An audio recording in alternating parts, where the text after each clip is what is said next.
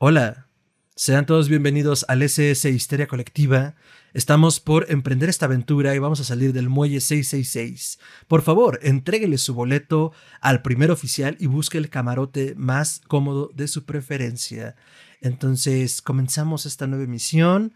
Pónganse cómodos, quítense la ropa que les dé calor. Por favor, no se encueren o los pasaremos por la plancha. Así que chiste. Que en este nuevo programa sobre el mar vamos a platicar de por qué nos da miedo el mar. ¿Por qué nos da miedo el mar, Ricardo?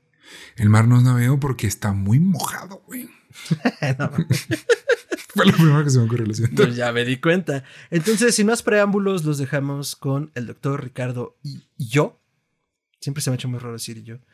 Para hablar sobre el mar y su vasto espacio. Y mojades.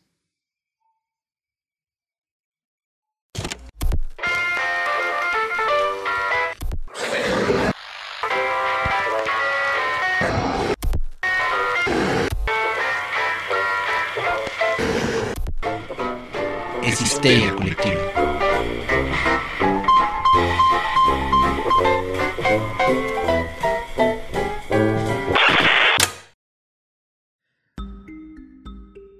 Esto es Histeria Colectiva, el programa donde Fernando Santamaría y el Dr. Braham se sientan alrededor del círculo de invocación para abrir la caja de Pandora y volarse la tapa de los sesos platicando sobre ficción, magia, ocultismo, casos supernaturales, literatura y todo lo que tenga que ver con la cultura del horror. Buenos días, buenas tardes, buenas noches, donde que sea que se encuentren, a la hora que se encuentren.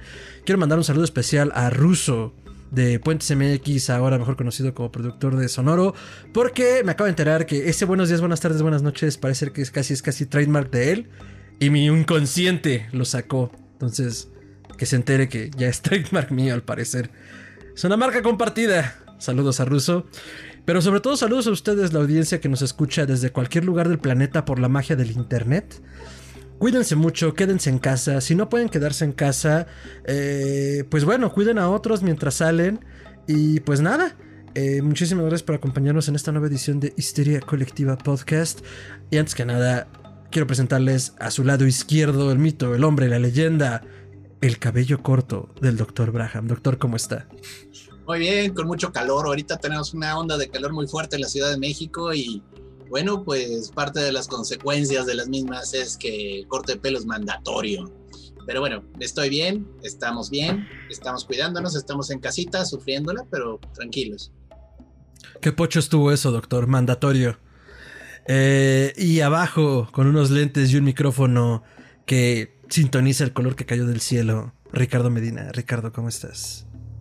Hola, muy bien. Feliz y contento de estar de regreso con ustedes. Gracias por tenerme de vuelta. Yo sé que me extrañaban, yo sé que de repente, eh, no sé, este programa necesita un atractivo sexual, algo, algo visual, algo que llegar y ver y decir, mm, me quedo por lo que veo, por lo que escucho, pero también por lo que veo. Así que, pues aquí estamos de regreso en el podcast de mis tíos favoritos. Güey, no mames, nada más te faltó decir, los felicito por tenerme en cabina. Sí, la neta sí, o sea, felicidades porque este va a tener muchas vistas.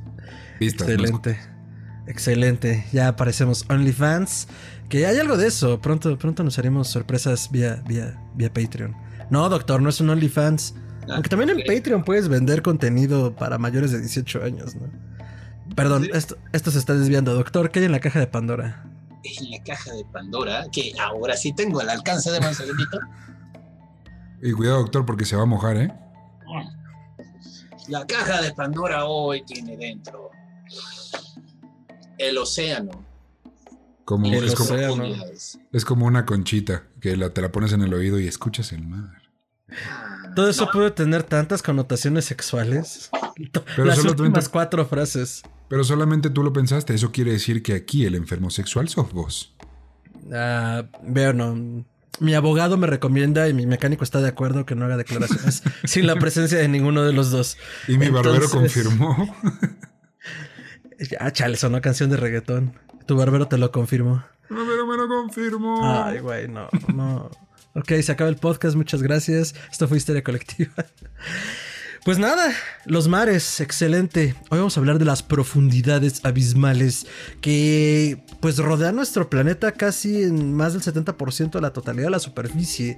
Es impresionante pensar que, hashtag dicen, después de que pasó Pequeño Bandido, hashtag dicen que conocemos más el espacio que, nuestro, que nuestros océanos. Entonces eso habla mucho de lo complicado que puede ser explorar nuestro propio planeta. Digo, independientemente de la manera en la que lo estamos tratando y que los recursos se están agotando, al final de cuentas eh, hay un desconocimiento total, bueno, perdón, no total, hay un desconocimiento enorme de lo que yace debajo de la superficie, ¿no? Entonces, no lo sé. Eh, yo desde niño era de estos niños que corrían al mar diciendo que sabían nadar, cuando por supuesto que no, y mi papá tenía que rescatarme de las greñas. Pero ya después cuando entendí que justo el mar no era una gran alberca, sino que era muy peligroso. Ni un gran miadero. Eso sí, claro, porque eso ya lo entendimos, ¿verdad? ¿Verdad? ¿Verdad? Depende de qué tan pedo estés. Digo, no, por favor, continúa. Ay, Dios, qué asco. Por eso está verde tu casa, ¿verdad? Yo pensé que el mar. Ay, pues bueno, ya entraremos también en cómo tratamos al mar desde desde pues tiradero de desechos de las grandes ciudades, pero empecemos por lo primordial. ¿Por qué nos da miedo el mar, doctor? Uy, bueno, miren, véanlo así. De una manera muy antigua, muy primitiva, venimos del mar. Quizás no lo, cuando eso ocurrió no tenemos un registro así de oral, porque todavía el idioma ni siquiera existía. Pero esa sensación de que venimos de ahí no nos ha abandonado. O sea, yo creo que instintivamente sabemos que de ahí procedemos. Hay muchísimos mitos de creación que pues todo comienza de las aguas y las aguas son las que se separan y llega a la tierra y entonces la tierra es la que permite la vida.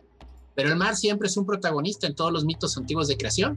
Tan fácil como irnos con Tiamat, que era esta diosa primigenia del caos que pues, representa literalmente las aguas eh, del mar, o sea, las aguas profundas que tienen monstruos, pero que no se pueden beber, que son aguas mortales, ¿no? También hay que entender que, híjole, ¿cuánta gente no se ha ahogado en el mar? O sea, yo creo que toda la gente, todas las culturas que comenzaron a vivir cerca del mar, a navegarlo, por pesca, por comercio, por lo que sea, todos perdían gente constantemente y el mar era esta especie de cementerio, fosa común, del que pues no regresa nadie. Y que bueno, pero el punto es, este, eh, era un lugar en el que se iban y era literalmente perderte y con suerte regresar, ¿no? Y pues los que regresaban venían contando historias muy locas también, porque pues digo, en los viajes siempre pasaban cosas de lo más interesantes, o al menos eso dicen. Con focas. Oh, sí, focas. De ahí salieron las Ah, sí, de ahí. A ver, cuéntate esa. no, pues Ah, no, yo no vi esa película de Mamators, pero eh, dicen que, que el cuento de las sirenas realmente no es tanto, no es como que veían mujeres, sino que pues ya después de unos meses eh, en el mar, sin ningún tipo de civilización alrededor, más que pura agua y puro vato alrededor, pues volteaban y veían la piedra y decían, ¿qué es eso? Pues una foca, no, no, no, no. Que sí, que sí, sirena tan sensual, ¿Qué, ¿no? Qué cuerpo tan sexy. ¿Ya, ya viste esas aletas? ¿Ya viste esa piel completamente áspera? Mm. Entonces dicen que de ahí, bueno, pero creo, creo, que es más un chiste que una anécdota. No, no, creo que genuinamente parte de allí. O sea, en serio, imagínate después de estar navegando durante tantos días, tantas noches. Y haber probado a todos tus compadres, porque se vale, muy marinero, muy machote, lo que quieras, pero que hay quien obviamente se armaba la orgía pirata, güey. ¿Se te antojó una orgía pirata? Yo creo que sí, No tiene tanto, ahí el barco. Aquí no se juzga a nadie. Aquí, mira, aquí estamos. No, y en realidad tiene que ver mucho con una cuestión de la deshidratación, la falta de alimento, o como diría el capitán Jack Sparrow, ¡se acabó el ron! o hay demasiado ron. Entonces digo, eh, si- con riesgo de sonar más a programa de piratas que del mar, pues más bien tiene que ver justo toda esta mítica del mar con sus criaturas y mitologías, pues yo creo que de lo difícil que debe de ser estar navegando tanto tiempo pues no a la deriva, pero también sin ver tierra, sin, sin sentir esa seguridad que da la tierra firme en muchos sentidos, ¿no? Con todo y sus peligros. Por ejemplo, comienzo a pensar ahorita en criaturas mitológicas como el Kraken. O sea, el Kraken como tal, digo, hasta hace poco se descubrió que sí existe un calamar de proporciones más bien desproporcionado en relación a lo que se conocía hasta ahora, que es lo más probable que dio pie a la leyenda del Kraken.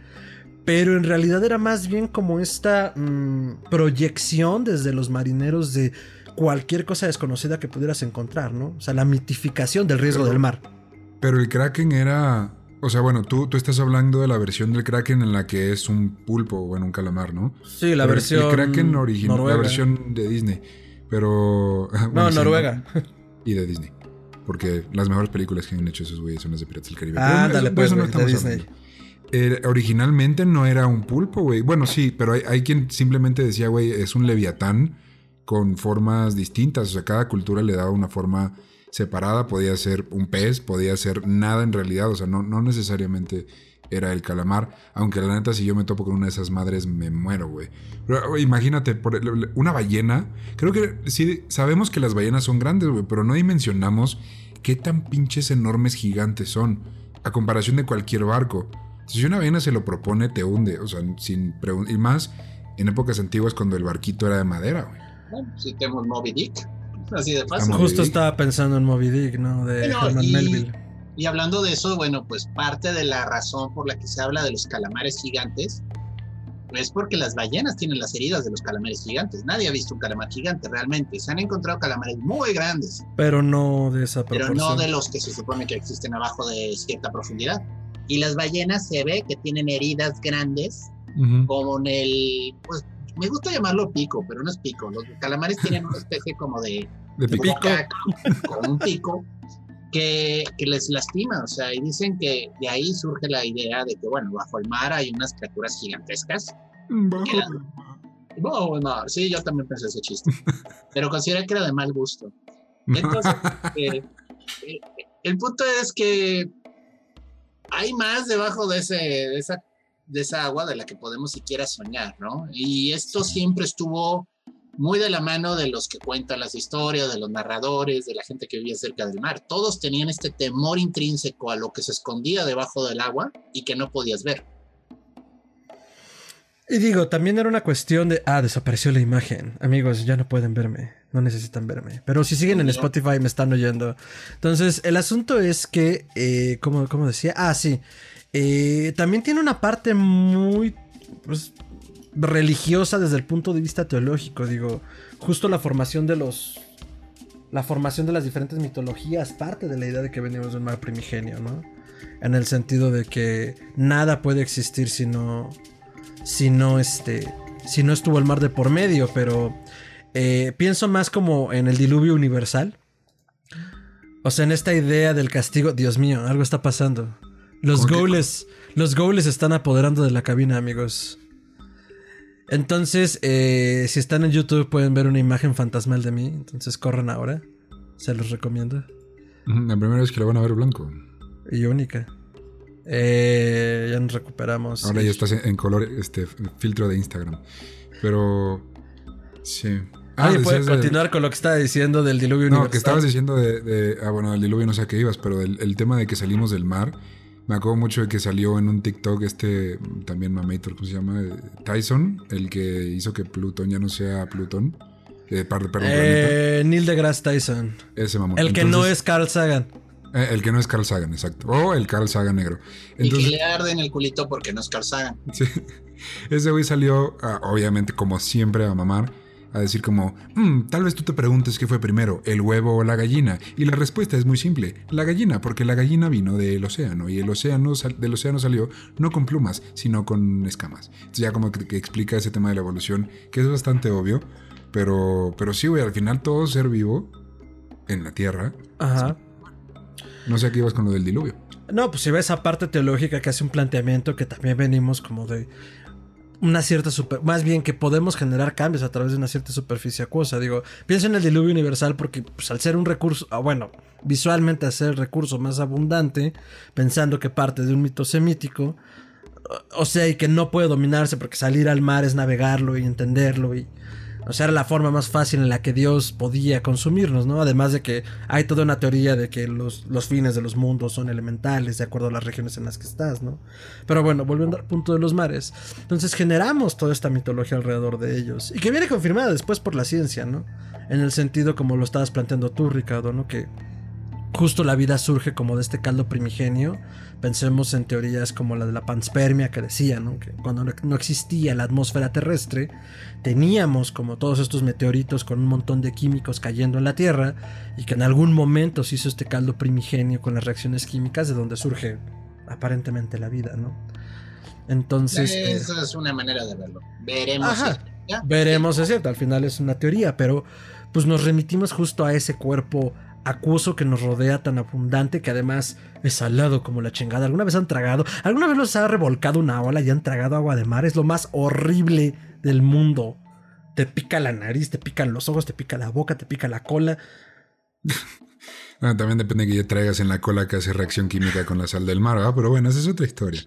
Es la arena, es la arena, Fer. No te estás tragando la, el agua de mar por allá, o sea, esa es la arena que se queda atorada en el... Bueno, te pica la cola de todos modos. Oh, pues sí. Ah, acabas de confesarle a todas las personas que nos escuchan que en algún momento te rozaste yendo a la playa. Ah, quien, te, quien te diga que no, miente. Sí, la ingle es horrible, güey, que te roces la ingle. Quien te diga que no es que nunca entró al mar. Correcto.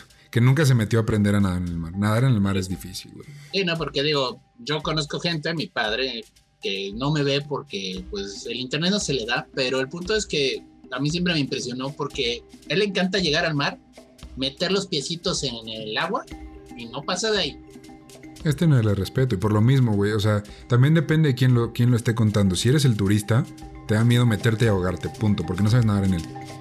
O a lo mejor si eres turista, pero ya de profundidad, te pueden dar miedo los tiburones, güey.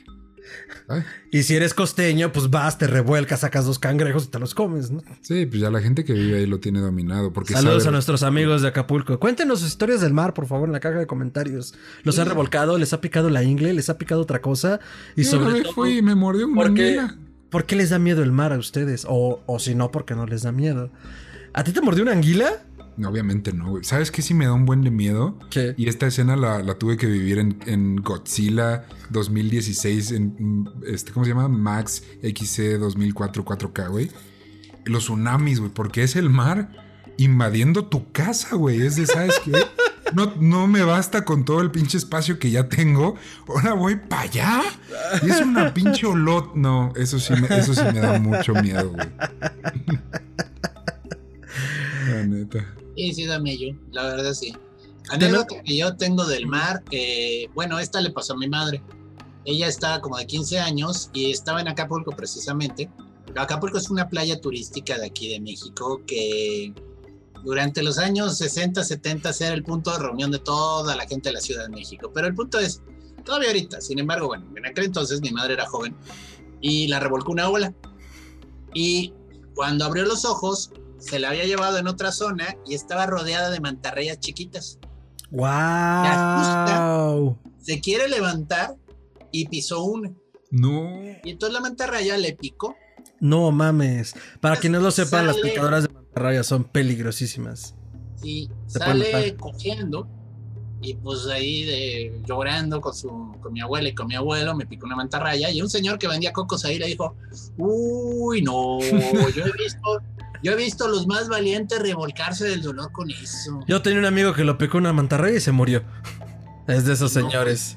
Pues ya sabes y cómo se arregla no Claro. pues hay un método pero no le va a gustar Me dar encima. Mear me encima. mearon encima de la picadura Pues sí jala, ¿no? Según National Geographic, sí jala. Sé que con las medusas. No sé si jales, sé que lo Ah, recomiendan. Puede ser con las medusas, no con las Pero es que es muy parecido, me imagino. Como, pues, no, No sé, sé. la ponzoña no tengo idea. que embriagaron a mi mamá con cerveza y ya después de un rato no le importó Es, es la técnica perfecta. Yo apruebo al médico brujo que sugirió Ojo. eso. Denle un título ya, güey. Pero es que topen, topen. Emborráchate hasta que no te importe que te orinen. Te sigue Eso. doliendo. Pues imagínate, la jovencita de 15 años no la permiten beber alcohol todavía. Y pues órale, bébele, mija, para que se te baje. No, no, no, está, está muy cabrón. O sea, apruebo el método porque le sirvió, pero está muy cabrón, de todas maneras. Sí, y está muy, México, muy mexa el remedio. Está Sí, muy no. México. Y vaya, pues eso habla mucho de los peligros del mar, ¿no? O sea, vaya, el cocodrilo es el más, perdón, el tiburón, pero sí hay cocodrilos de mar, ¿eh? Por cierto. No en todo el mundo, pero hay cocodrilos que sí llegan a meterse en las costas porque hay cerca un río y tienen esta capacidad de medio andar en ambos lados. Es cierto. No en todos lados, no en todas las playas, pero sí puede haber Así, el doctor, los peligros del mar, el mono tití de agua salada. pues yo no sé, pero el, todo el mundo habla del tiburón, ¿no? Pero hay cosas más malvadas. O sea, la mantarraya puede picar y hacerte mucho daño. El aguamala o medusas, como se les llaman también. Esas produce una quemadura química en la piel que es muy peligrosa. Y sí te puedes morir con algunas variedades, ¿eh? Hay cosas rarísimas además, ¿no? O sea, pensamos en lo que conocemos y en lo que está a nuestro alcance, pero los peces de las profundidades, la fosa de las de la, fosa de las Islas Marianas, es una fosa, creo que es la fosa más profunda del mundo, o sea, no, no se alcanza a medir hasta dónde llega. Eh, los volcanes submarinos, eh, las barreras de coral, bueno, en general los corales nunca, bueno, no sé si hayan pegado con un coral en la playa o hayan pisado uno, pero el coral corta. O sea, es calcio, los corales son calcio que crece alrededor de ciertas formaciones rocosas y eso corta. Entonces digo, en general los mares son dignos de respeto. Y pues bueno, más de una escritora ha dedicado su vida al mar en ese sentido, ¿no? O al menos un relato. Que creo que no son los más. Digo, lo, primero en el que pensamos y en el que van a pensar ustedes seguramente va a ser Lovecraft. Porque le tenía miedo a los mariscos. No decía ustedes, sino ustedes la audiencia. Pero bueno, eh, ¿en, qué, ¿en, escritor estás pensando, doctor? Ya que dijiste que no. En Jacques Cousteau. Ah, sí, güey. A mí, de hecho, el mar, a mí me lo presentó Cousteau. Digo, yo lo conocía de niño en la playa, pero los documentales de Jacques Cousteau, para el que ya es más, más joven, el señor hizo toda una serie de documentales por todo el mundo, muy bonitos. Iba en su barco especial, el Calypso. Parecía protagonista de una serie de esas de Hanna Barbera, tipo Johnny Quest, pero digo, y tenía helicópterito y tenía un submarinito, tenía todo tipo de juguetes el señor, así, parecía héroe de serie. O sea, era el Batman de los mares. Ándale, güey, porque aparte tenía varo, o bueno, te hacía creer que era él el del varo, entonces él era el dueño de todo esto y yo creo que lo más padre, güey, digo, obviamente todo está padrísimo, pero lo que más, con lo que más me quedé yo fue con cómo te relataba la Sí, sí, era muy poético al hablar. Este, entonces siempre estaba comentando, y digo, con un doblaje increíble, de esos que se hacían medio cómicos de los ochentas, porque le, pusieron el acento francés. Entonces el tipo está hablando mal español, pero afrancesado. Genial, o sea, solo no me sorprendería luego que haya sido el Tata, o sea, porque ese señor hablaba todo, ¿no? he abandonado el calipso. Me Adentro de las profundidades. La gran profundidad. Que luego te hicieron una sátira de esa, ¿no? Bob Esponja. No, güey. Bueno, sí, pero. La vocecita de. Cinco minutos. Ah, güey, sí, pero tú estás hablando de la de Bill Murray, ¿no? Sí. Ah. Sí, de. Ah, sí, no O algo así se llamaba el explorador. Pero bueno, el punto es, este. No, a mí Jack Cousteau fue el que me hizo enamorarme del mar. O sea, es increíble. Y es devastador también luego ver lugares donde la contaminación o la deforestación o el consumo sin control del hombre ha destruido el ecosistema. O sea, a mí me impresionó mucho cuando entró a la isla de Haití. Se puso a nadar alrededor del, de la isla. No había nada, no había peces. Y igual, este, vuela en el helicópterito por encima de la isla y no había árboles. Esto antes del tsunami, ¿eh? Y, y él decía, es que esta isla está muerta todavía no se dan cuenta, pero ya está muerto. Si no hay peces en el mar y no hay árboles de los cuales este, sacar eh, algo, este ecosistema está ya muerto. Y a mí me asustó, me asustó ver algo que ya estaba así, ¿no? Otro director reciente que hizo su investigación, digo, afortunadamente hizo mucho, mucho, mucho, mucho, mucho, mucho dinero, fue Ridley Scott. Y Ridley Scott es un ávido este, fan de todo esto y se metió con un submarino a la fosa de las Marianas, precisamente. Ridley Scott, mejor conocido por Alien, el octavo pasajero, ese mismo. Y descendió, es el, es el ser humano que más profundo ha descendido en la fosa de las Marianas. ¿Sabes la distancia? no, pero llegó a, un, llegó a un punto que tocó fondo. Ah, sí, tocó fondo, pensé que no. Tocó fondo. No me consta que 10 kilómetros más adelante volviera a bajar. Primero mandó unos eh, robotcitos submarinos y entonces encontró un punto en el que sí había tizo y así bajó. Y está muy interesante, hizo un documental de eso. es muy interesante ver el fondo, porque sí, efectivamente es la negrura. Está Es rodeado de que sí, oscuridad. güey. Ahora imagínate los seres vivos, porque esos son, güey. Esos sí No, podrán no ser muy fue. extraños. No, perdón, no fue Ridley Scott, fue James Cameron. Ah, Cameron, perdón. Sí, justo con todo este trip y estas maquinitas que tenía en Titanic fueron con las que descendieron. Pues lo mismo, ¿no? No, Ah. sí, dos directores diferentes, error, discúlpenme. No, no, no está bien, Este, digo. Pero sí, bueno, recordaba que era un director de esos de alto presupuesto que le entró por quererse ir al fondo del mar. Eh, y hizo todo un documental muy interesante. Es espantoso el lugar, o sea, es un Es desierto. que sí, güey. Y el más famoso, yo creo, bueno, popular, yo creo que por Nemo, es el, es el, esta madre que tiene los dientes como así. No sé si la acabar. lucecita al Y que ¿no? tiene una lucecita enfrente que prende para atraer a los peces y ya cuando se acercan ven que es esa madre. Pero debe, debe haber cosas que ni nos imaginamos, güey. Creo que ese es parte del miedo de decir, no, va- no vas a ver nada. Está frío como la chingada. Para empezar, no puedes llegar por la presión, güey. Se te van a salir los ojos. Pero punto que ya llegaste. No vas a ver ni madre. Ah, y la Mm. oscuridad, que seguramente es algo que tocaremos en este podcast en algún momento, está, da mucho miedo. Y luego está frío de a madre. Y luego algo te toca la pierna. No, no. Perdón, pero no jalo. El yate lleno de mis reyes con Bacardí está mil veces más chido. Hace calorcito, suena Luis Miguel. Perdón, pero no.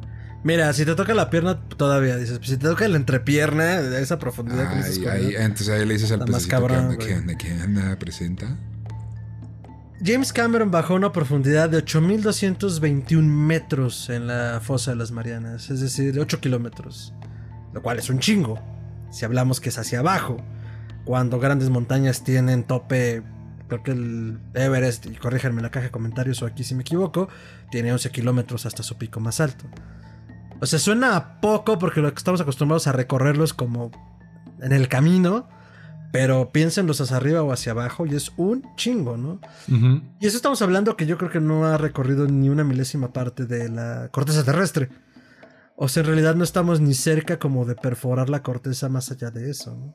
El Everest mide 8.849 metros. Ah, mira, yo le estaba metiendo otros, otros tres Sí, pero metros. te lo regalo. Esos este, son de- del Wi-Fi que alcanza a llegar por ahí. ¿Sabes que también vi? Esto sí tengo que admitir que lo vi en TikTok. Que hay un punto en el mar en el que está más cerca de ti la luna que cualquier otra civilización humana. Wow. Estás en un punto tan... Es el punto más aislado del planeta. Está en medio del mar. Y, güey, es más rápido... Llegas más rápido a la luna que, a, que al siguiente pueblo a pedir agua. Y tu video tiktokero te decía dónde era eso. O sea, Sí, pero la verdad no lo guardé y no te sé decir dónde. Busquen ese TikTok. Usen TikTok. Ya, o sea, a- a- a- aceptemos el futuro, aceptemos que el mundo evoluciona, nuevas cosas y lo empezamos a usar. Te voy a decir una cosa, güey. Yo ponía la misma cara porque salían puras niñas de 15 años bailando, pero Ah, yo no estoy diciendo nada de No eso. sé. Lo estás diciendo tú.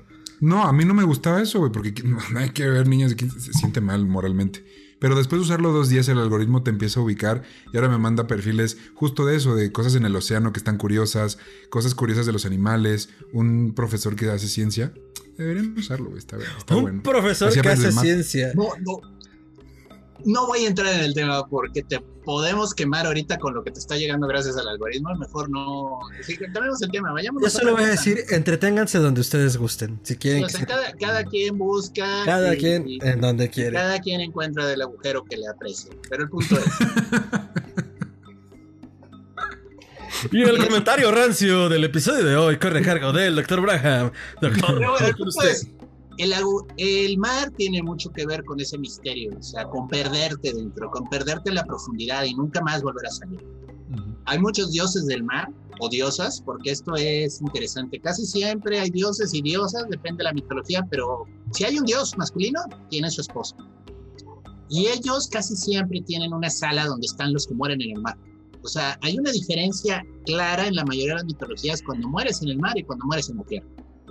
Los, por ejemplo, en la cre- las creencias nórdicas, existía este dios de las profundidades del mar que eh, él y su esposa precisamente tenían como una red con la que iban recogiendo a todos los marineros que se morían este, bajo el mar y los llevaban a su sala. Y curiosamente no era un lugar malo, ¿eh? O sea, así de, de, pues, ok, no llegaba a Valhalla, pero me quedé aquí. Era un buen lugar. Siempre podría ser peor, ¿no? podría ser gel. Entonces, este, digamos que te fue bien. Pero el punto es, este, él era, pues ahora sí que un buen anfitrión y tenía un caldero que preparaba un aguardiente legendario. Pero bueno, esa es otra historia para otra ocasión. Ah, claro, ese viene en el libro de Neil Gaiman, ese te lo cuentan también. Sí, bueno, esa es otra, esa es la del gigante que les hace una prueba y les pone a beber y a Thor le da trampa y le deja beber un cuerno que en realidad estaba conectado al mar.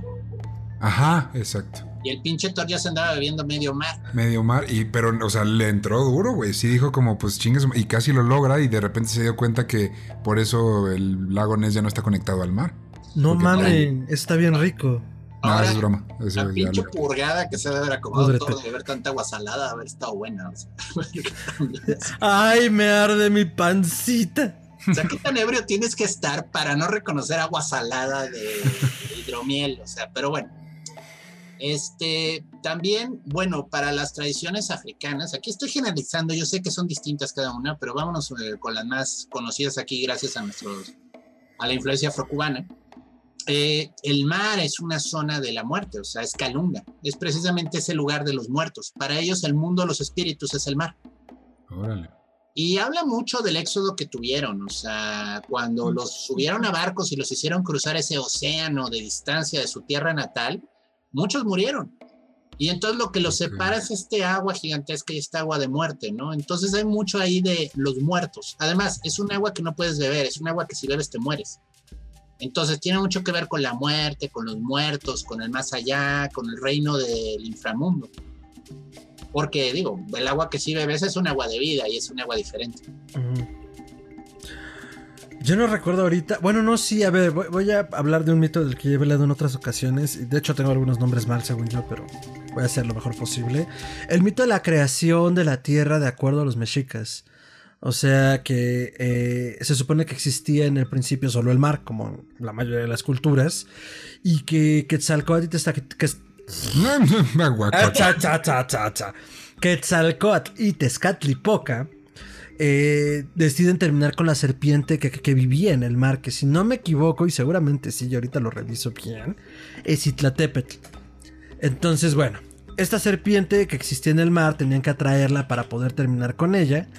Y lo que deciden hacer es como, güey, vamos a traerla con... No, no es, el Itlatepetl, ahorita les digo bien qué es.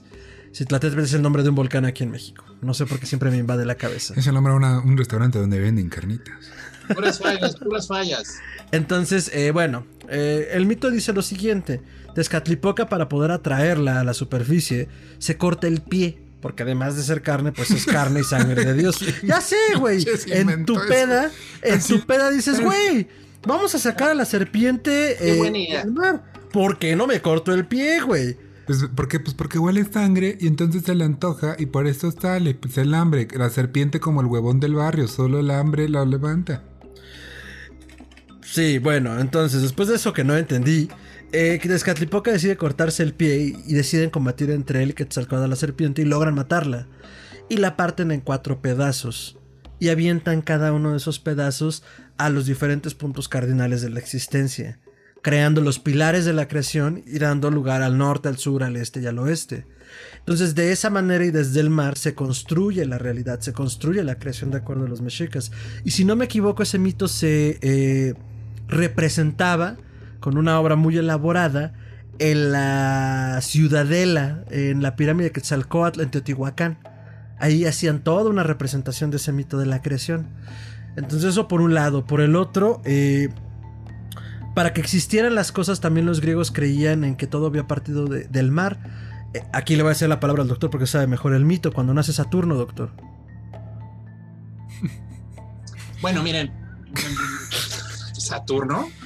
Sí, que nace y castra su planeta. Tranquilo, tranquilo, aquí no es el mar, o sea, es Urano y es Gaia. Urano era el cielo estrellado y ah, Gaia. Y estaban duro y dale, duro y dale, duro y ah, dale. bueno, ya. estaban tan ocupados eh, produciendo bebés, guiño, guiño, este, no había espacio para la vida. Entonces Gaia se frustra y además se molesta porque el señor Urano era demasiado exigente y los hijos que le nacían feos los metía dentro de la Tierra. Ah, Entonces saca de sus entrañas a Saturno y le da una guadaña que ella forjó de su propio ser y le cortó y capó a su padre. Pero aquí hay un tema interesante y, y sí, sí hay una relación acuática. Los testículos de Urano cayeron al mar. Ah, yo sabía que tenía que ver con el mar. Sí, igualito, güey. Así, mira, así te quedaste, la verdad. Y, y, y entonces, de la espuma del mar y de eso que cayó, surge la diosa Venus. Ay, Venus, la de Botticelli. Sí, sí, por eso Venus está saliendo en una. En, una mar. concha en el mar. Ah, Ya sabes, y Venus cantando atrás, o sea. You can see that she's got it. Y bueno, Ah. pues bien. Oigan, pero a ver, esto es precuela a Poseidón, porque según yo griego era Poseidón, ¿no? no, no, O- Urano Ah, no. era el papá de Saturno. y Saturno. era el cielo, ¿no? Bueno, ok, a ver. Vámonos con Urano. Cronos es el nombre griego, ¿sí? Ah, ya me. Cronos es el que se tragaba a sus hijos. Ajá, eso sí lo que se tragó a Neptuno o Poseidón, como lo quieras llamar, Ajá. Hades o Plutón, es el mismo nombre para griego romano, y al que no se tragó fue a Zeus Júpiter, su mamá le dio unas piedras. Pero el- también el punto está que era su abuelo, vamos a decir, era el abuelo de Poseidón. Entonces, cuando, cuando se reparten el mundo los tres hijos de, de Cronos, Poseidón se queda con el mar, Júpiter se queda con el cielo y Hades se queda con el inframundo. Eh, ahora, aquí es donde dices, bueno, entonces, pero, pero entonces, porque espérame, cronológicamente hablando, no me están cuadrando las cosas. Dicen que caen los testículos al mar y surge Venus. Entonces, Venus es previa a que surgiera la rebelión de los dioses olímpicos, ¿no? No me preguntes. Ok. La verdad es que la mitología tiene ese tema luego de algunas variantes cronológicas medio raras y difusas. Entonces, técnicamente Venus es posterior, porque Zeus la recibe en el Olimpo con gran pompa y ceremonia, porque, pues, oye, ¿quién le dice que no a, a Afrodita, no? Pero el punto es, este, técnicamente ahí hay un desfase temporal medio raro. O sea, sí es así Ok. como, mm, em, Pero lo que sí, la neta, todo el mundo va a admitir que es cierto es que Poseidón es el más chido, güey. Trae su tridente, su tenedor.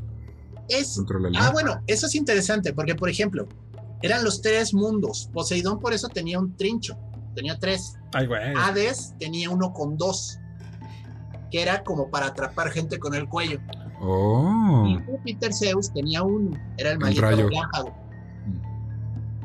Hace sentido, está cool. Es que son esos detalles los que dices que está chido, está chido. Elegante, elegante. Por eso me molesta mucho la estúpida película de Aquaman, donde le dan al hincha Aquaman, aunque cinco, sea ¿no? Jason Momoa, que Jason Momoa, que me quemo bien como actor, pero le dan un estúpido tridente de cinco puntas. O sea, ¿por qué Ajá. chingados no le O pueden dar sea, un- quintudente. ¿eh? Sí, o En, sea, algún- en un punto como que lo Pentadente. disfrazan del, del original y sí trae tres, pero ya luego lo pierde y se agarra el de cinco. Yo no me había dado cuenta que traía cinco, o tampoco me importó esa película. Yo Bueno. creo, está buena. No, Ah, no que sea mala, solo no me acuerdo. Fe de ratas, eh, la serpiente de la tierra, que en realidad vive en el mar, porque Yolo, se llamaba Tlaltecutli. Entonces ya tenemos bien el dato. Sí, Tlatepetl es el nombre en agua del pico de Orizaba, eh, volcán en Veracruz. Entonces, eh, volvemos con más, con eh, Ricardo Medina. Entonces, este. Pues bueno. justo ahorita que hablaban de Poseidón, recuerdo mucho la historia de Odiseo, por ejemplo. También como los hombres estaban superditados como a la voluntad de los dioses y el mar era el terreno donde te jugaban esas travesuras. Ya comentábamos en otros episodios que justo la Odisea narrada por Homero como poema épico hablaba de cuando Odiseo, después de que termina la guerra de Troya, decide no ofrendarle a los dioses y decide regresar a Ítaca sin haber hecho esa ofrenda que se supone que tenía que ser agradeciendo la victoria. Dice, güey, no, esto lo ganamos los griegos, no, no lo ganaron los dioses, no mamen. Y pues eso le costó como 30 años de vagar en el mar, topándose a cuanto loco se le atravesaba. Kudos por experiencia loca a Circe que convirtió a sus compañeros en cerdos. En la Odisea es donde sale el cuento de Penélope y Ulises. Ah, pues es que, ajá, de eso, de eso, de eso va. Odiseo De eso O sea, Ulises es el, es el que se va. Ulises, Ulises es el rey es de. Ítaca. Ah, ok. Ah, ok, ok. Es Sí. que ¿para qué cambian nombres? Que no chinguen. O sea, es como Eso pasa, cuando, eso pasa cuando te plagias casi toda la mitología o nombres de otra cultura y pues los Ujú. traduces. Ok. Entonces, ¿Sabes cuál? Ah, no, dale, dale, dale. Alguien. Todo el mundo queremos hablar en este podcast. Doctor. Ok, bueno, ahora, tema interesante. Eh, obviamente, Poseidón era un dios muy importante en el tema de, del mar, el transporte por el mar. Era literalmente el paparreino, o sea, y es muy interesante que Grecia, pues le rendía tributo, obviamente, era una cultura marinera. Sin embargo, Atenas, la ciudad-estado, le tenían una leyenda de que Atenea le había ganado el patronazgo de la ciudad a Poseidón. Entonces hay un cierto quite y hay un cierto pleito siempre de Atenas con Poseidón como dios del mar. O sea, lo tratan de propiciar constantemente, pero ya saben que tienen este pleito jurado del dios del mar. Mm. O sea, lo derrocaron. No, no, no, no, no. Había un como concurso, así como, como convocatoria abierta de qué dios quiere ser el regente de esta ciudad. Y entonces se presentaron Atenea y Poseidón. Y cada uno ofreció algo. Y es de esas Ok. situaciones en las que, güey, le elijo a este y gano, Ajá. y pierdo, pero pues no puedo ganar los dos, entonces ya quedé jodido. O sea, por eso Atenea es la patrona de Atenas. Pero Poseidón siempre se quedó muy ardido de que Atenea le ganó el patronazgo de esta ciudad tan importante, ¿no? Pues es que, oye, o sea, él, él- él es, él es de los de la triada sagrada de, de los griegos, güey. O sea, es, es el hermano de Zeus. Sí, que ¿Cómo también era, que también era un desmadre en cuanto a relaciones y hijos. Igual y que el hermano. Sí, sí, sí. Lo que pasa es que como el tipo era acuático, todo se quedaba debajo del mar, ¿no? Pero el punto está que el tipo tuvo una cantidad brutal de hijos, hijas, semidioses. Semipeces. Eh, Ah, Ya. no manches, neta. Pinche Pues- loco. Pues digo, Zeus era similar, o sea, hasta Pues ya- las piedras le daba, o sea, ¿Sabes qué? Idea millonaria, Netflix. Ponte las pilas, ahí te va. Una serie tipo los Tudors, así de chisme, pero de mitología griega. Súper te da, súper todo el mundo la veríamos, güey. Estaría súper chido. es como No ese meme, sé. ¿no? Que esté el libro Mitología griega sin los romances de Zeus, mitología griega con los romances de Zeus. ¿no? Exacto. O sea, no te da digo para que... muchas temporadas. Ajá, no digo que no la vería, solo es como, ay, güey, pues ya tuvimos Game of Thrones, digo. Ahora, eso es lo que a mí me encanta desde que conocí al doctor. Siempre cuando a mí me hablaba de mitología griega, y en parte por eso está aquí el buen doctor, ha sido un largo camino desde esas pequeñas pláticas donde le decías que, güey, me lo cuentas como una telenovela, no mames, agarro las palomitas y me pongo a tragarme el bote de palomitas mientras me cago de risa sobre los chismes de Zeus o de cualquier dios para el caso, ¿no? Entonces, sí se puede volver muy divertida la historia. Ya saben por qué. Ah, qué maravilla, este viaje por el mar. eh, la jerga de los marineros, la vida del marinero, la vida de los piratas, la vida que se da en el mar durante los siglos XV, XVI, XVII, XVIII, si bien está muy romantizada sobre todo por los autores de finales del siglo XIX y principios del XX, era una vida dura, ¿no? O sea, era... pa- Para empezar los piratas, o sea, los piratas eran perseguidos, no podían tocar puerto. Y hasta donde mi idea romántica de los piratas me da, también gran parte de la flota pirata se da porque la flota templaria, cuando se les declara como herejes eh, por parte de Felipe el Hermoso eh, y el Papa Urbino VI, si no me equivoco, eh, no pueden tocar puerto. No pueden tocar puerto porque son perseguidos. Entonces, según yo, y esto sí es un gran yo digo, eh, porque no recuerdo haberlo leído en ningún lado, pues también fomentaron mucho aparte de la piratería pues, con la flota templaria que no pudo tocar puerto. Eso es como no puede tocar. Es teoría de conspiración, pero o sea, nunca te Por eso dije, según yo. La templaria se convirtió Sí. en piratas, pero puede ser un destino posible, no lo niego.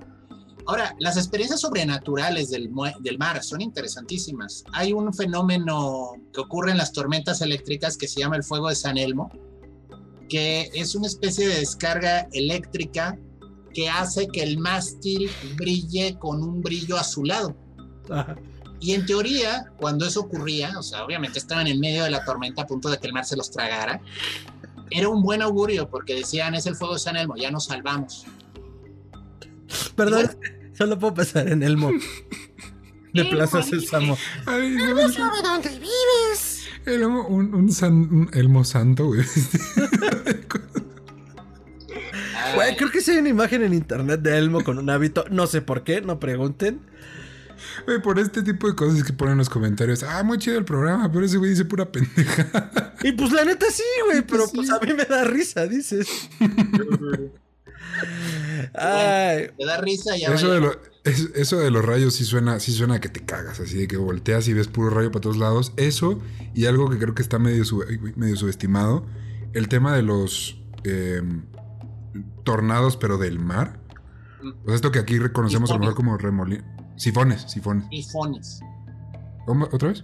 Tifones. Tifones, tifones. Ándale, güey. O sea, estás en un barco, güey. No tienes para dónde correrle y de repente esa madre viene para ti. Sifones, yo aquí decía, como el Peñafiel. Como baño, güey. Pero eso también, güey. O sea, cual- es más, ¿sabes qué? Así te la pongo. Cualquier fenómeno meteoro- meteorológico al que estamos acostumbrados en tierra, pero en el mar, da un chingo de miedo, güey. Así sea una lluvia. A huevo. eh, más X. Eh, yo estuve trabajando junto a una persona que estuvo en la escuela naval. Digo, es ingen- eres ingeniero, espero esté bien. Pero él estudió en un buque escuela y todo el rollo. Y decía que en una ocasión estaban en prácticas en el Océano Pacífico, un poquito lejos de la masa continental, y los agarró un huracán, pero brutal. No seas mamón, Y, decía que esa noche se fueron a dormir con un chaleco Rezando. salvavidas puesto y todos sus documentos en una bolsa de plástico Ziploc amarrados al cuello. Mm. Y no con la esperanza de que los usaran, era con la esperanza de que si encontraran el cadáver supieran quién era. Lo identificaran. ¿no? Qué perro ¿Por miedo, güey. porque comenta que hay un fenómeno que ocurre y que sí sigue pasando aún con toda la tecnología naval moderna. Se me fue, va el nombre que tiene, pero la ola te levanta, te levanta, te levanta, te levanta y te deja caer en vertical. Entonces el barco va hasta el fondo del agua, o sea, se hunde, no va a flotar, o sea, va por el frente, no va por lo... Sí, sí, sí, sí. Y se van al fondo. Y eso le pasa todavía a los buques de metálicos que hay ahorita. o sea, entonces, es, eh, yo decía, es que ese era el temor. Estaba tan fuerte el oleaje, tan duro, que por más que tratábamos de mantener el barco a flote, el verdadero riesgo que teníamos era que de repente nos hiciera eso y te vas como submarino. Sin ser submarino, hay que añadir. Entonces, la idea de ponerte chaleco salvavidas es que eventualmente ibas a flotar a arriba flotar. y te iban a encontrar con suerte. Por los documentos. Y, ajá, y si morías, pues ya sabían al menos quién eras. Y te podían dar una sepultura digna que no fuera el mar. Que justo iba eso con la vida de los marineros y luego nos fuimos por la diatriba de Elmo sabe dónde vives o al menos dónde nadas. Entonces, la vida del marinero era dura, ¿no? Y digo, la tenemos romantizada. eh, Hablamos de hace un momento, mencionó alguien la saga de Piratas del Caribe, pero realidad era una vida durísima. O sea, genuinamente yo creo que tenías que estar ebrio todo el tiempo eh, para poder tolerarlo. O, o- o no sé, digo, pienso en los piratas, pero también el servicio naval debe de ser muy duro.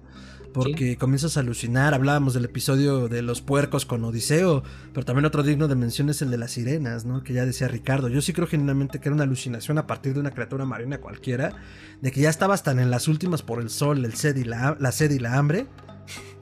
Ok, hagan de cuenta que no escucharon nada de eso y lo escucharon con los pronombres correctos. Que ya no entendías qué sucedía a tu alrededor, ¿no? Sí. Entonces, eh, ¿ustedes serían marineros si hubieran podido? ¿Les hubiera gustado serlo? ¿O No. piratas? Marinero rico, chance sí, güey. No, Pero. pues, güey, ¿Quieres así- salir con tu recámara en el barco, güey? Por También supuesto, tú? güey. No, sí, no, qué hueva. O sea, y, y como dice, pon tú, los, los piratas, pues, como quiera, tenían ahí medio libre albedrío y sí había que chingarle, pero pues mínimo tenían este sentido de libertad que la civilización no les podía dar. Pero si estás en la marina real, tienes toda la disciplina que involucra al ejército en un barco, en medio de la nada, rodeado de puro cabrón que trae el mismo chip que tú. Siento que es todavía más pesado. A ver, entonces, Y- doctor, usted. Bueno, a ver, primero, hay que entender que el verdadero problema, y vaya, eso sí se fue arreglando con el tiempo, es la falta de comida adecuada. De acuerdo. Porque tristemente cuando andas metido en el mar, independientemente si hay agua o no, porque se debe haber, si no te mueres, la falta de vitamina C provocaba el dichoso escorbuto. Y el escorbuto era una enfermedad horrible. Eh, se te caían los dientes y bueno, tenía muchos problemas, ¿no? Entonces, eh, ya desde ahí, iba y uno piensa, ay, qué fácil, un- una naranja un cítrico, a ver, a que te aguante en la bodega del barco, húmeda, apestosa y oscura durante una semana, a ver si no se te enmuece. Sí. Entonces tenían que comer pura comida seca, pura comida salada, pura comida que pues la verdad no era muy agradable. Y por lo mismo, bueno, pues el cocinero del barco era la persona más temida, más odiada y a la vez más amada, porque pues el güey era el único que te daba algo y te aprecia lo que tienes, porque Vete a saber qué más, eh, qué no hay, ¿no? Y por eso lo único que sí había siempre era el licor, porque el licor te ayudaba, es algo fácil de almacenar, era fácil tener a, a la población del barco borrachita y contenta, entre comillas, ¿no? Y obviamente cuando llegaban al puerto tenías que dejarlos salir, porque si no los dejabas salir se te amotinaban. El motín es una palabra que suena fácil, pero era muy real, o sea, vaya, a Cristóbal Colón casi se la motinan, o sea, y Justo pensaba en él. Era así como de, ya nos hartamos de este capitán, o sea, nos está llevando a la muerte. Entonces, literalmente el capitán tenía la nada grata tarea de mantener a la tripulación en orden, en cintura, y rezar porque no se le quisiera levantar, porque ya si se organizaban, lo mataban. Obviamente la Marina Real pues era más organizada, pero en el fondo, en el fondo, había mucha gente que estaba en la Marina Real y pues podía tener, estar ahí también bajo algún castigo, porque sí, los oficiales eran gente graduada de la Academia Naval, pero muchas veces tienes en los peores puestos a gente pagando algún castigo, alguna pena. Entonces, literalmente, esos eran los que tenías que cuidar, porque esos eran los verdaderos homicidas, los verdaderos asesinos, los que tenías que tener cuidado porque no necesita agarraban y te tronchaban, ¿no? Como en una prisión. Entonces, el barco era una prisión en el mar. Era un lugar horrible, con todos los problemas que puede tener una cárcel, ¿no? O sea, y todas las supersticiones y todo. Otras supersticiones clásicas, este, las gaviotas. Es muy mala suerte matar una gaviota. No mames, eso está clarísimo en la película El Faro Sí, allá en el faro lo tocan. Este, existe un poema que se llama La rima del antiguo marinero. Es largo. Iron Maiden hizo un excelente cover. Oh, es un rollo. No, no, no, Pero el punto es que precisamente te están contando la tragedia de un marinero que mató a una gaviota por accidente. Y, desde, y ahí se les acabó el baile, ya no sopló el viento, el barco se quedó atorado. a ver, pero explica, perdón porque creo que te interrumpí en esa parte. ¿Por qué era mala suerte matar una gaviota? ¿Qué era la gaviota? ¿Qué representaba? Bueno, la gaviota es un... Bueno, si se van a la referencia del faro, la explicación que da el guardafaros es que son las almas de los marineros, que por eso continuamente están gritando, están llorando, están graznando por su situación. Y que es una especie de empatía de, güey, no los mates, ellos eran como tú, ¿no? Eh, pero en general, en general, en mi opinión, era mala idea matar una gaviota, porque las gaviotas son eh, augurio de que ya viene la tierra firme. Entonces solo necesitas seguir a la estúpida gaviota para llegar al puerto. No la mates, porque los animales solo vuelan mar adentro para morir, creo, ¿no? Sí. Y bueno, les pasa todo tipo de tragedias. Y esas son las clases de supersticiones que tienen. También, por ejemplo, esto, la misoginia luego es un desmadre, pero era mala suerte subir mujeres al, al mar, al barco, porque el mar es una mujer y sus amantes son los marineros. Entonces, subir una mujer a un barco, uh, estás invocando a la desgracia, ¿no? Sobre todo una mujer bonita, porque entonces va a poner celosa el mar y nos va a provocar problemas. Sí, a huevo, no es que no sepamos navegar y nuestro capitán sea un ebrio, debe ser esa mujer bonita. Claro. Ahorita que dijo como de el tema de la comida así, me acordé de una película que sacaron recién, la verdad no me acuerdo el año, creo que fue como 2015, 2016 con Thor, con Chris Hemsworth. Hemsworth, Hemsworth. Eso, eso dije, Hemsworth. Entonces, eh, él, son, él este, va con el, con el es Moby Dick, entonces va con el capitán, el capitán. Ahabs. Ahabs. Y... Ahabs. Ahabs. Ahabs. Al capitán hashtag ya casi. El capitán. Y eh, eh, se las voy a spoilear, la neta, ya me vale madre. Al final es un desmadre, o sea, real, todo mundo acaba naufragando. Y el pedo es que están tres pelados en un barco rodeados de ballenas asesinas sin comida. Y el gran crimen, o sea, el gran crimen no es si persiguieron a la ballena o no, si la mataron o no. Es que acaban acudiendo al canibalismo, güey. Porque si no se... Y literal es como decidimos quién de los tres va a donar el cuerpo. a los demás, ¿no? Y, hay, y la tensión es que está muy bien manejado. La tensión es que uno de los tres es un hijo de perra. Entonces en cualquier momento él decide, a mí me vale madre, güey, te va a matar a ti, ¿sabes? Y está muy bien manejado.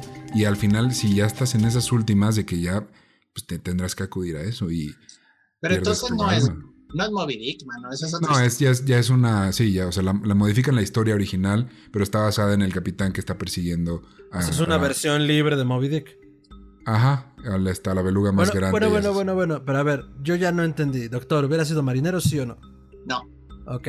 Yo la neta sí habría sido marinero. Y sé que habría- me habría ido de la cola. Pero sí se me hubiera antojado surcar los siete mares en la época de los siete mares. Entonces, la neta es que sí. Yo creo que era la manera más sencilla de viajar sin ser millonario. Eh, a un alto precio de todos modos, ¿no? Ahora ya nos estamos acercando y al- con la libertad de que si tartabas te puedes bajar en el siguiente puerto y hacer una vida nueva en otro lugar, ¿no? También. Está padre. Ahora, algo importante y rápido que quiero mencionar antes de que pasemos a la ficción para ir cerrando ya el programa. Eh, la conexión del cielo y el mar, que seguro en algún momento ya hablaremos del cielo, de las estrellas. Era imposible separar uno del otro porque recordemos que la navegación durante la época de las grandes armadas y de los grandes comercios en las rutas de los mares era por el cielo. ¿Cuál era la estrella que guiaba a los marineros, doctor? Bueno, la estrella del norte, Polaris, pero sobre todo en el hemisferio norte. Entonces digo, claro, esto varía como dependiendo desde dónde estuvieras navegando, ya que estamos en el hemisferio norte, son las referencias que tenemos, pero tenías que tener conocimiento de los cielos. Era la única forma de salir, era la única forma de llegar a tu destino, la única forma de llegar a casa. Entonces también entendamos que había una mística muy profunda detrás, ¿no? Las estrellas que te guían, que rescatan muchos textos, que rescatan muchos relatos, que rescatan muchas películas, porque pues bueno, con un sextante y, con un este, astrolabio, que eran instrumentos muy comunes de usar en la época, sobre todo por los navegantes, porque digo, no todos eran navegantes ni todos capitanes, pero tenías que tener a alguien experto en leer los cielos para poder navegar, como decía, no solo ahora nos da miedo que no se vea nada en la profundidad, recordemos que antes no se veía nada cuando salías al mar, porque no había forma de iluminarte, más que en las noches de luna. En las noches sí, güey, una velita para iluminarte el mar, buena No, suerte. ta- pues no te llevas una velita para rezarle al santo, güey. Te llevas lámparas de óleo. Pues por eso mataron a las ballenas. Sirio Pascual, güey. No, pero lo que quiero decir es que, a no ser que fuera una noche despejada y de luna llena, pues realmente era las estrellas y la negrura, ¿no? O sea, era. Al menos eso a mí sí me aterra. Entonces, bueno, eh, pensando en eso, eh, relatos, películas, ficción sobre el mar. Ricardo. Yo sí les voy a venir recomendando la que les dije, se llama En el corazón del mar, en español, o In the Heart of the Sea, algo así. Este, sale Thor, entonces no hay pierde. Ahí, si la googlean la encuentran, no sé si está Netflix, pero esa está, sí, es, está pesada. O sea, sí, de repente ya está muy, muy larga, pero lo manejan bastante bien. Esa tensión que les digo, lo manejan bien si traen ganas de ver algo, algo a que poner la atención medio este, más serio. Y si no, y si quieren algo dominguero, güey, échense las de Piratas del Caribe. La neta es que, sí, güey, son con toda razón divertidas al chile. Yo no dije Y- nada. No, pero con tus ojos, con tus ojos. La cara, das bastón. tu desdén. Y eh, de libros, la neta, aquí ya voy a sacar el lado Mamer que este, protagoniza este programa. Y léanse el, el viejo y el mar. Es un buen libro. A mí me gustó. Está, está chido. Está muy cool. Si quieren ya llegar a la comida y sacar su... ¡Ah! Pasé a leer a Hemingway. Y leí... Y aparte es el único que han leído todos. Ese y por quien doblan las campanas. Pero este es el viejo y el mar. Es, está, está chido. Está rancio, pero está chido. Doctor, recomendaciones, alusiones de ficción, relatos que le gusten de El Mar. Uy, pues bueno, miles. A ver, pero vámonos por lo más antiguo y lleguemos a lo más moderno, ¿no? Simba del Marino a mí me encanta. Ah, Sinbad, pero la película de DreamWorks, güey. Esa es buena. Esa animación es bien chida. y comentarios. Las narraciones de Simba del Marino Las Mil y Una Noche son muy buenas. Eh, hay unas películas de los 70s con eh, animación de stop motion de Harryhausen que son muy buenas. ¿Ah? Este, también, bueno, La Odisea es el clásico historia de viajes por el mar. Ah, personalmente, yo de niño me enamoré de las historias de Emilio Salgari y del Corsario Negro. O sea, son unas historias bien chidas que ocurren en, en la Malasia. El tigre de la Malasia. No, perdón, es Sandokan, pero el Corsario Negro es en, en- en el Caribe. Pero también las de Sandokan y la Malasia son muy interesantes. Salgari mantenía muy, muy alta la, la velocidad de la narración porque era para pequeños fascículos en periódicos.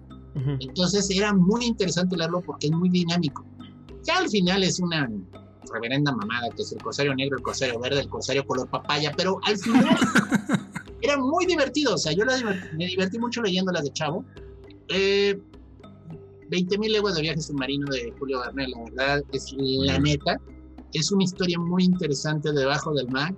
El Capitán Nemo es todo un personaje. Eh, y es muy interesante sus motivaciones. Ya más de adulto.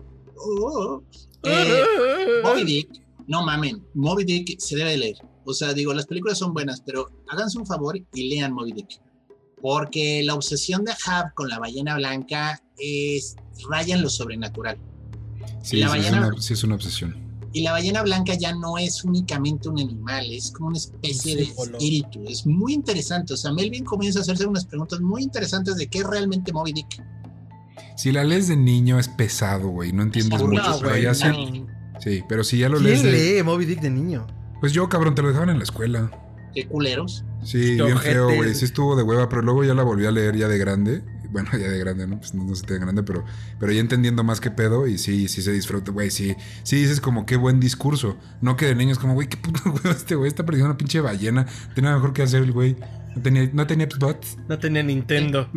Sí, pero bueno, el punto es, este, Moby Dick es muy buena narración. Y aunque parece que está así medio exagerado, todos los cuentos que tienen que ver con exploración del espacio van en la misma dirección, ¿eh? Mm, O sea, ese, ese afán de viajar a otros planetas es muy similar al afán de ir a otro continente de la antigüedad.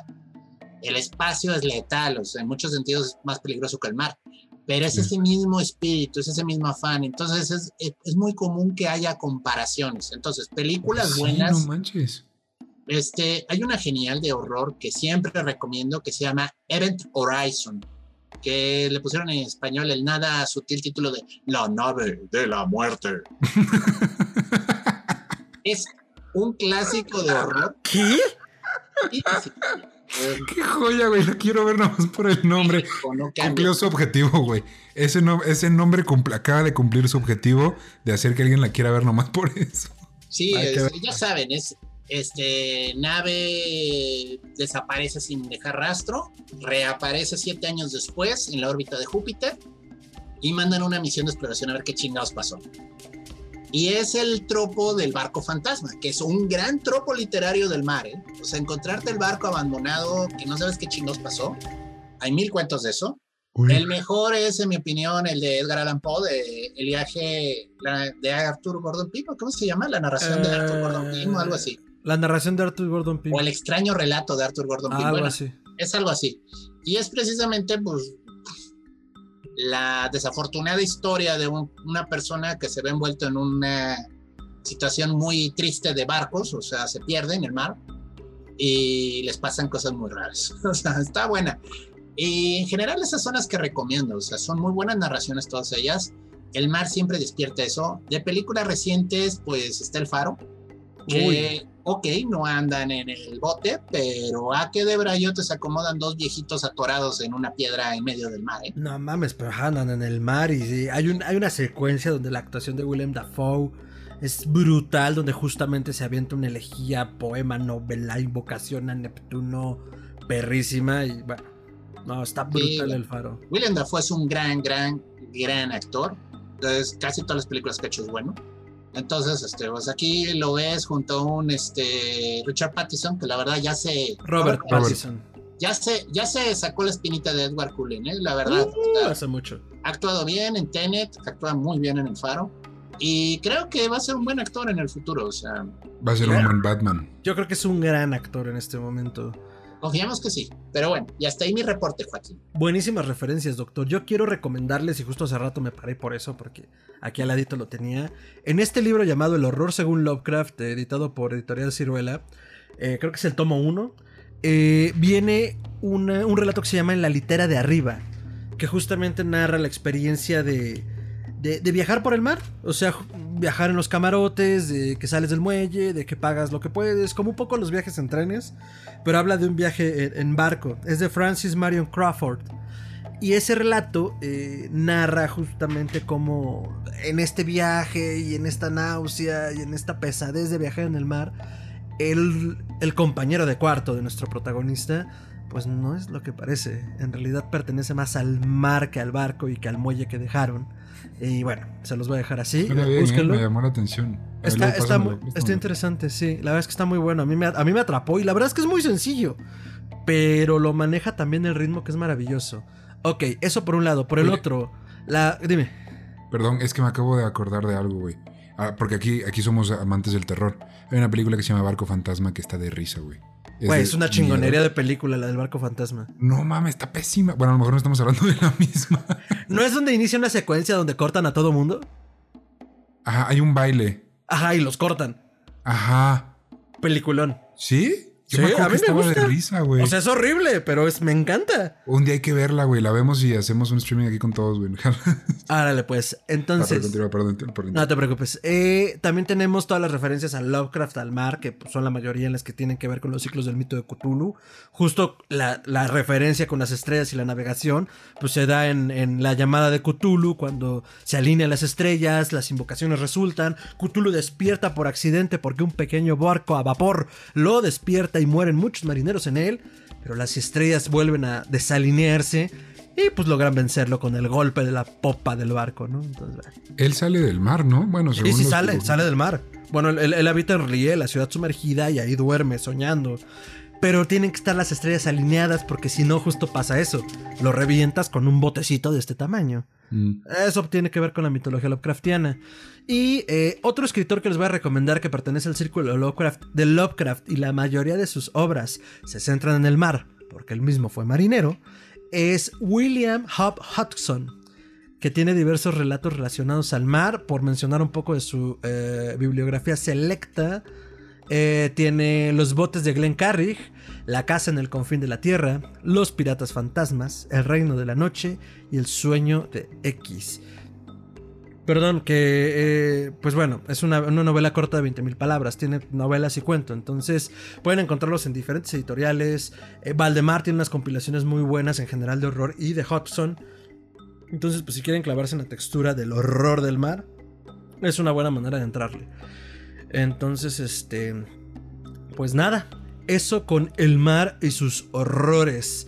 Ya estamos en el cierre de este programa, entonces solo quisiera pedirles brevemente y al punto sus comentarios de cierre y por supuesto sus redes sociales. Doctor. Bueno, pues, ¿por qué nos da miedo el mar? Pues nos da miedo porque no lo podemos comprender.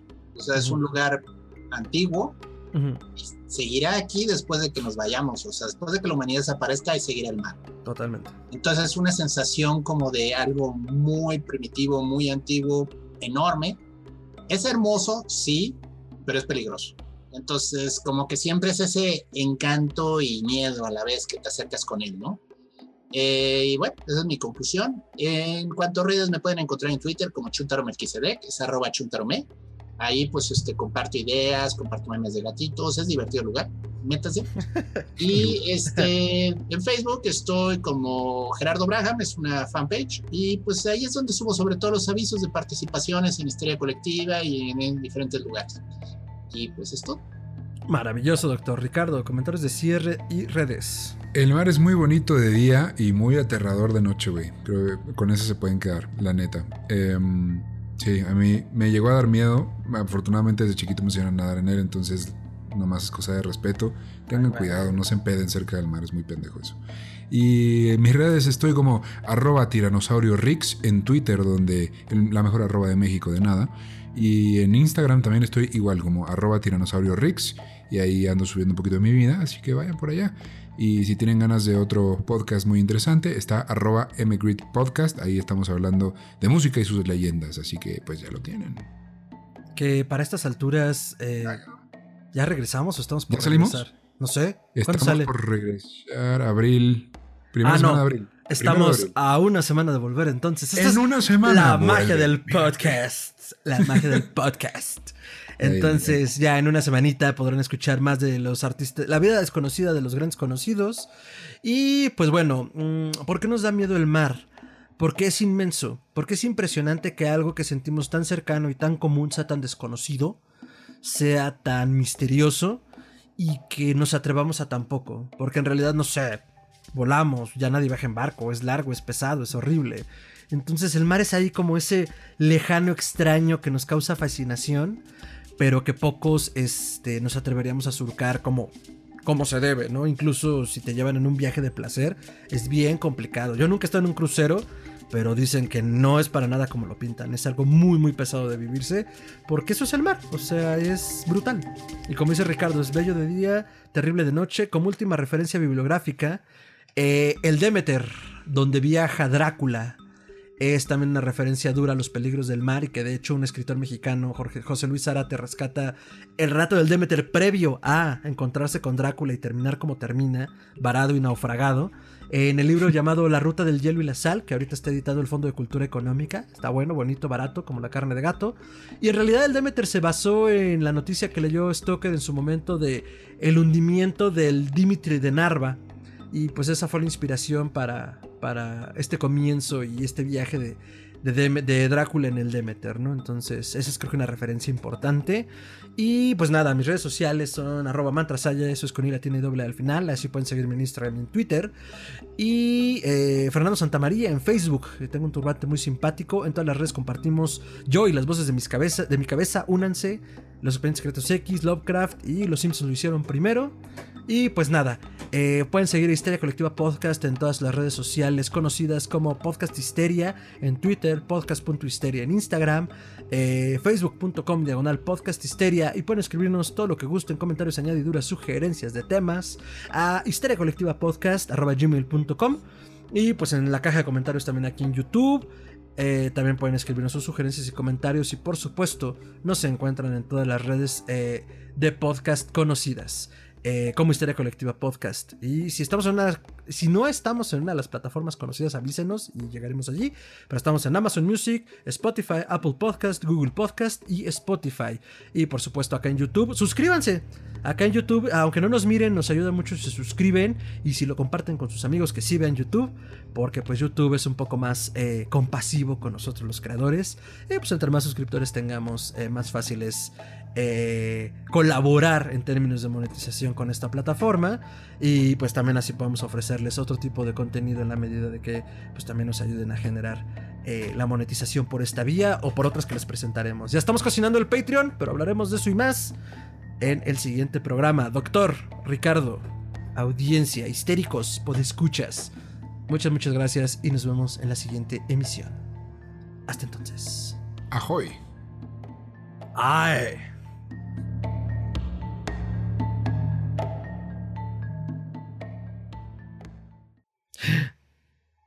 Y eso fue el mar, Ricardo. Nos perdimos en las profundidades del océano. ¿Qué te pareció? Me encanta, güey. Me encanta el tema. Me encanta el mar. O sea, la neta, yo por eso te dije, ese, en ese sí jalo, porque es un tema que me gusta, que me apasiona, del que he leído, aunque no lo parezca, que esta persona sabe leer. Y no, la neta está, está, está muy chido y sí da miedo. Honestamente, el que te diga que no, el que se haga el valientito, es un pedero a todo mundo nos tiene que dar miedo porque es un simple instinto de supervivencia. Entonces, muy interesante el programa.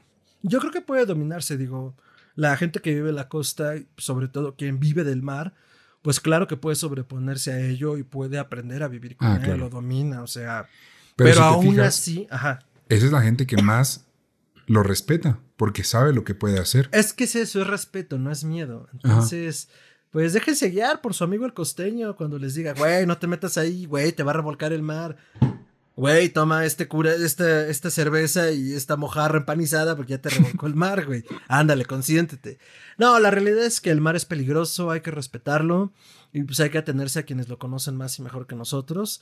Pero pues es fascinante. Digo, ya les hicimos algunas recomendaciones. Si leen algo de lo que les recomendamos, por favor, escríbanos por algún lado y cuéntenos qué les pareció. Porque pues también eso está bien chingón, ¿no? Pues que podamos compartir como desde la ñoñería. Y califíquenlo también. Así digan, ¿sabe que este libro estuvo bien culero? No lo voy a volver a leer. O estuvo muy chingón. Entonces, este, pues nada, muchísimas gracias. Eh, ¿Tienes tú algún anuncio para esta semana? Rompiendo la temporalidad del podcast en este Por supuesto que sí, y es que me lo ha recordado usted durante el programa. Esta semana, en una semana, solo una semana, regresamos en Meet and Greet Podcast, el podcast en el que Ricardo Medina le contará a su mejor amigo. Fernando Santamaría.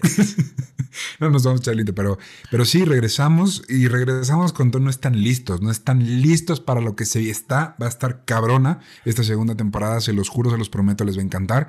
Así que ahorita mismo se me van al Instagram de Meet Greet o al Facebook o al Twitter. En todos lados está como arroba podcast, eso es arroba mgrwt podcast. Y ahí vamos a estar anunciando el, día. El día ya está este, programado, es el jueves primero de abril. Entonces ese día arrancamos con todo y vamos a arrancar. No. O sea, no puedo hacer demasiado hype que, que abarque. Yo genuinamente espero que sea dentro de una semana, porque como estamos jugando con la magia del podcast, no, el jueves primero de abril no va a ser el jueves de esta semana. Entonces, Ah, entonces si es el jueves, pues el primero de abril. Así día. dejémoslo. y este va a estar muy chido. Entonces vayan a seguirnos en redes para saber cuándo sale y vayan a buscarlo. Está igual que Historia Colectiva. Está en este, Spotify, Amazon Podcast, en todos lados, en YouTube también, sobre todo YouTube. Y entonces ese es el único aviso que les tengo. Prepárense porque va a estar deliciosísimo. Pues con esa delicia en sus oídos, eh, nos despedimos y nos vemos en la siguiente emisión de Historia Colectiva Podcast. Cuídense mucho, no le tosan a la gente a la cara y no usen túnicas de lana, queridos cultistas, porque put, con el calor que hace ahorita se me van a empiojar. Hasta entonces.